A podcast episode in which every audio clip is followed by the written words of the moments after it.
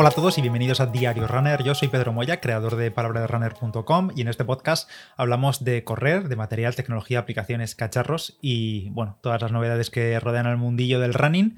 Y bueno, episodio de hoy viernes, miscelánea. Esta semana solo ha habido dos episodios, este y el de Roberto, que bueno, fue bastante más largo que lo habitual, cuarenta y pico minutazos. Y la verdad que muy contentos de, la acogida que ha tenido este episodio. Muchas opiniones buenas. Ya habéis visto que Roberto es, un, es una máquina. Y por cierto, hablando sobre esto, durante el episodio, pues Roberto comentó el tema de su entrenamiento, libros, material que utilizaba y todo eso. Y bueno, se me olvidó, como siempre, después de editarlo, meterlo en la descripción, eh, lo que había utilizado en concreto. Y me habéis preguntado por privado, por Instagram y demás cuál era el libro que comentaba, cuál era el cinturón de running que comentaba, la aplicación esta del reloj que utilizó él para llevar los laps en la maratón y como lo dijo, pero bueno, en audio a veces no se entiende bien, o si es una palabra en inglés, como en el caso de la marca del cinturón y eso, pues no se entiende. En el grupo de Telegram, en el canal, he publicado esta mañana he estado haciendo memoria un poco de lo que ya hablamos en el episodio, de lo principal que hablábamos, así que ahí tenéis un mensaje y os lo voy a dejar igualmente escrito, eso sí, en este episodio, en las notas del episodio, tanto el cinturón de la marca Nathan que llevaba Roberto, que le he confirmado con él si era ese y me ha dicho que sí, que es ese mismo, él en su caso de color negro, pero lo venden en muchos colores, el libro de entrenamiento de la fórmula de Daniels, que es de donde él ha sacado su plan de entrenamiento, que es un libro que ya hemos hablado aquí en el podcast con Roland también, hemos comparado entre Daniels y las de Fisinger, que también os dejo el enlace a esos libros. Por cierto, en el grupo de Telegram habéis preguntado algunos si esos libros no están en formato digital y sí están en formato digital, pero en inglés, solamente en inglés. Si los queréis en español, la fórmula de Daniels está en español, pero solo en formato físico, en libro, yo lo tengo físico. Y si queréis el libro de maratón, maratón avanzado, no sé qué se llama en español, y en inglés se llama Advanced Marathoning o algo así, de Fisinger, esos están en físico, en español, pero si los queréis en digital, eh, para llevarlo en el Kindle o en vuestro lector de libros electrónico, sí que hay que pasar por caja y en inglés. No están en español, no están traducidos oficialmente. Así que bueno, si lo queréis en español, tiene que ser sí o sí físico. Y también tenéis en las notas la aplicación esta que comento de Garmin con ETQ, que es la de Race Screen, que yo también la he instalado. Eh, bueno, no suelo utilizar aplicaciones de terceros en el reloj. Alguna vez he utilizado alguna y tal, pero mm, como lo comentó Roberto y tal, digo, bueno, voy a, voy a dar una oportunidad. He visto que tiene muchísimas valoraciones desde hace muchos años en Coneticu, así que me he animado y me la he instalado también a ver cómo, cómo iba. Algunos creo que tenéis dudas de cómo se instalan las aplicaciones de Coneticu o cómo se configuran después en el reloj y demás. Si tenéis alguna duda y queréis que haga algo específico o algo así, pues me lo decís y hacemos algo dedicado. Ya pasando a otro tema, tema zapatillas, eh, las Zoom Fly 4. Es una zapatilla, la verdad, que ha generado bastante expectación. Mucha gente me ha preguntado, no sé, la verdad, me ha sorprendido, que es una zapatilla que mucha gente le tiene muchas ganas. Ya sabemos aquí en el podcast que hemos hablado muchas veces de las dos, de las Zoomfly 2, que serían las Zoomfly Flyknit. Es una zapatilla ya eh, mítica, eh, querida por todos. Seguramente no hagan otra tan buena como esa y al precio que salió. Y se lo he dicho varios. Eh, hay mucha gente que sueña entrar un día al outlet, a un outlet cualquiera, y encontrarse ahí mm, pares de Zoomfly Flyknit que han encontrado en un sótano perdido un palé de, de tallas perdidas que quedaban por ahí. Eh, por desgracia, cada vez es más difícil encontrarlas. Y bueno, eh, será difícil que vuelva una zapatilla tan buena. Entonces, mucha gente tiene esperanza de que esta nueva Zoom Fly 4 sea parecida o algo así. Y me temo que no, no lo es. No es una mala zapatilla. Les voy a contar un poco lo que llevo entrenando con ellas. La verdad que me llegaron un poco más tarde de lo esperado. Creo que fue hace dos viernes que os dije que me tenían que llegar ese mismo día y no llegaron. Eh, creo que es la primera vez que se me retrasa tanto un pedido de Nike, varios días. Y nada, las tengo, las tengo una semana y media, una cosa así, estado entrenando con ellas, tanto... He intentado salir un poco a todos los ritmos para ver qué tal se comportan en el día a día, en rodajes suaves, aunque en principio no son zapatillas para entrenar suave, también entrenamientos rápidos, cambios de ritmo fuertes y demás. Y bueno, os puedo comentar un poco impresiones por encima. Si no conocéis las Zoom Fly 4, digamos que esta es una zapatilla de entrenamiento rápido, dirigida a entrenamiento rápido, eh, recálculo de rápido, eh, de la gama de Nike, digamos que está en la parte de gama alta de entrenamiento rápido, porque es una zapatilla con placa de carbono. Se supone que la placa de carbono yo creo que debe de ser de diseño. He visto imágenes interiores y creo que es el mismo diseño de placa de carbono que el de las Vaporfly. Así que, bueno, eso, placa de carbono tal cual de Nike, pero en lugar de tener la media suela Zoom X, porque claro, si fuese Zoom X sería una Vaporfly, pues es una media suela de espuma React.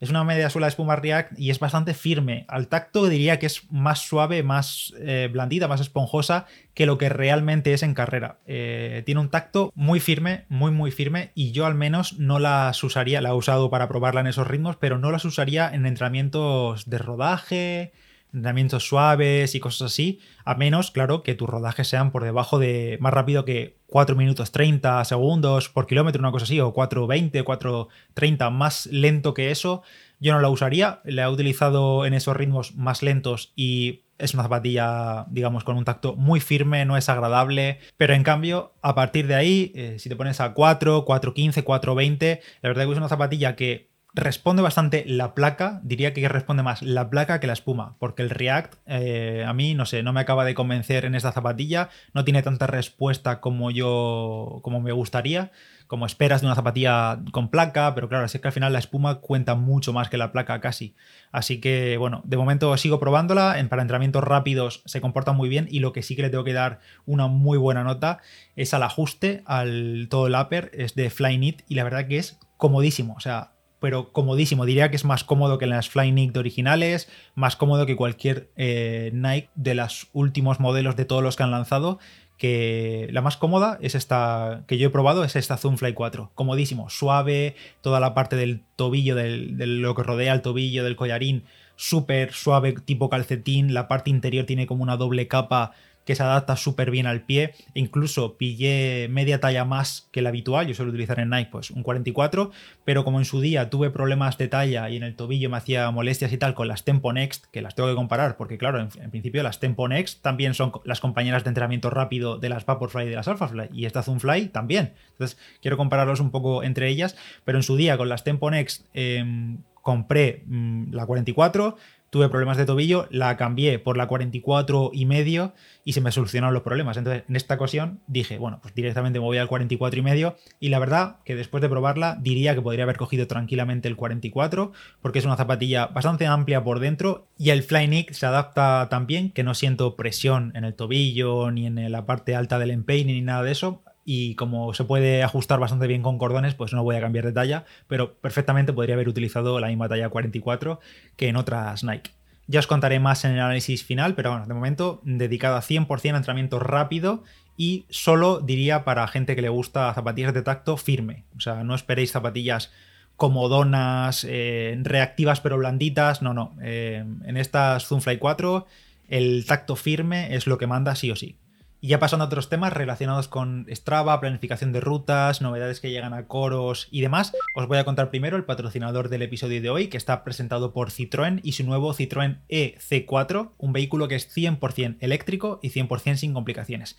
¿Necesitas hacer muchos kilómetros y no quieres estar preocupado de la autonomía, que se te acaba la batería y demás? Pues en el EC4 las baterías permiten recorrer hasta 350 kilómetros por cada carga y si te quedas sin batería, porque ya se va gastando la autonomía, pues también tiene recarga rápida. En 30 minutos estás listo y a seguir en la carretera. Lo que tardes en echar un café, estirar un poco las piernas, que siempre va bien en cualquier viaje, y lo tienes listo para seguir. Limpio, rápido y sencillo. Oye, y si no te convence todavía pasarte al 100% a la movilidad eléctrica, Citroën también tiene el C5 Aircross Hybrid, que es enchufable y que tiene lo mejor de los dos mundos. Por un lado, el motor de combustión y también tiene una batería que permite recorrer hasta 55 kilómetros en modo eléctrico sin contaminar y sin consumir ningún tipo de, gasolina.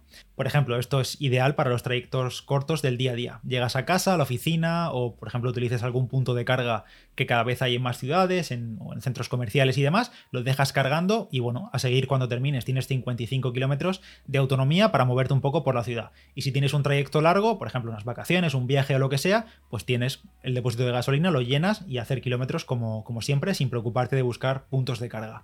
Y ya por último, Citroën completa su gama eléctrica con el Citroën AMI, un coche que es hiper compacto, está diseñado literalmente para moverse por las ciudades, meterse en cualquier hueco y por supuesto es 100% eléctrico. Eh, os animo a que le echéis un vistazo a este Citroën AMI, tiene un diseño que parece lo típico sacado de una peli futurista y si quieres verlo en persona puedes encontrarlos en los concesionarios de Citroën y si no, echarle un vistazo en la web www.citroen.es. Siguiendo con las novedades que tengo aquí apuntadas, eh, ha llegado una nueva función al constructor de rutas de Strava. Creo que este generador de rutas, el creador de rutas que yo utilizo personalmente desde la web, creo que es una de las principales funciones por las que yo pagaría por Strava Premium. Yo soy Premium de Strava y creo que esta función es la que más utilizo de largo por la facilidad para crear rutas, por también poder ver el, mapa de actividad, digamos, por qué carreteras va la gente y demás, que esto es como un mapa de calor, que sé que lo tienen otros servicios, también Sunto y demás, pero le han añadido ahora una nueva opción que le llaman aquí en español, pone mostrar terreno 3D, y básicamente lo que hace es mostrarte el mapa en tres dimensiones, o sea, ves el perfil del propio mapa. Así que si hay montañas y demás, pues ves las montañas en su perfil, ves la altitud eh, físicamente, digamos, visualmente, y me parece muy útil para poder crear rutas, poder planificar rutas por montaña principalmente, porque si es por asfalto llano, pues en el mapa no se muestra un carajo, pero si es por la montaña sí lo ves,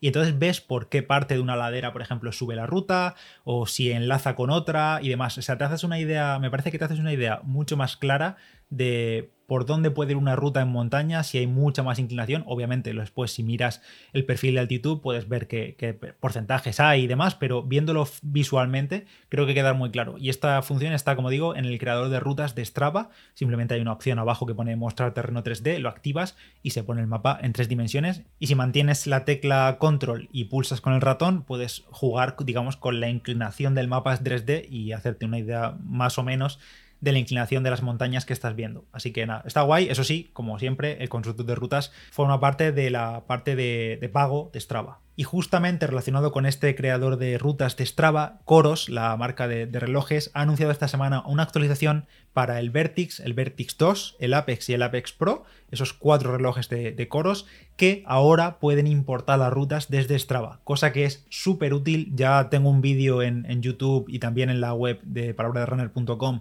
haciendo esto mismo con Garmin, es decir, que si tú eres usuario premium de, de Strava y tienes un Garmin que permite trayectos o permite rutas, simplemente marcas como favorita una ruta en Strava y la tienes automáticamente en el reloj y la puedes seguir desde Garmin. Pues Coros ha hecho exactamente esto.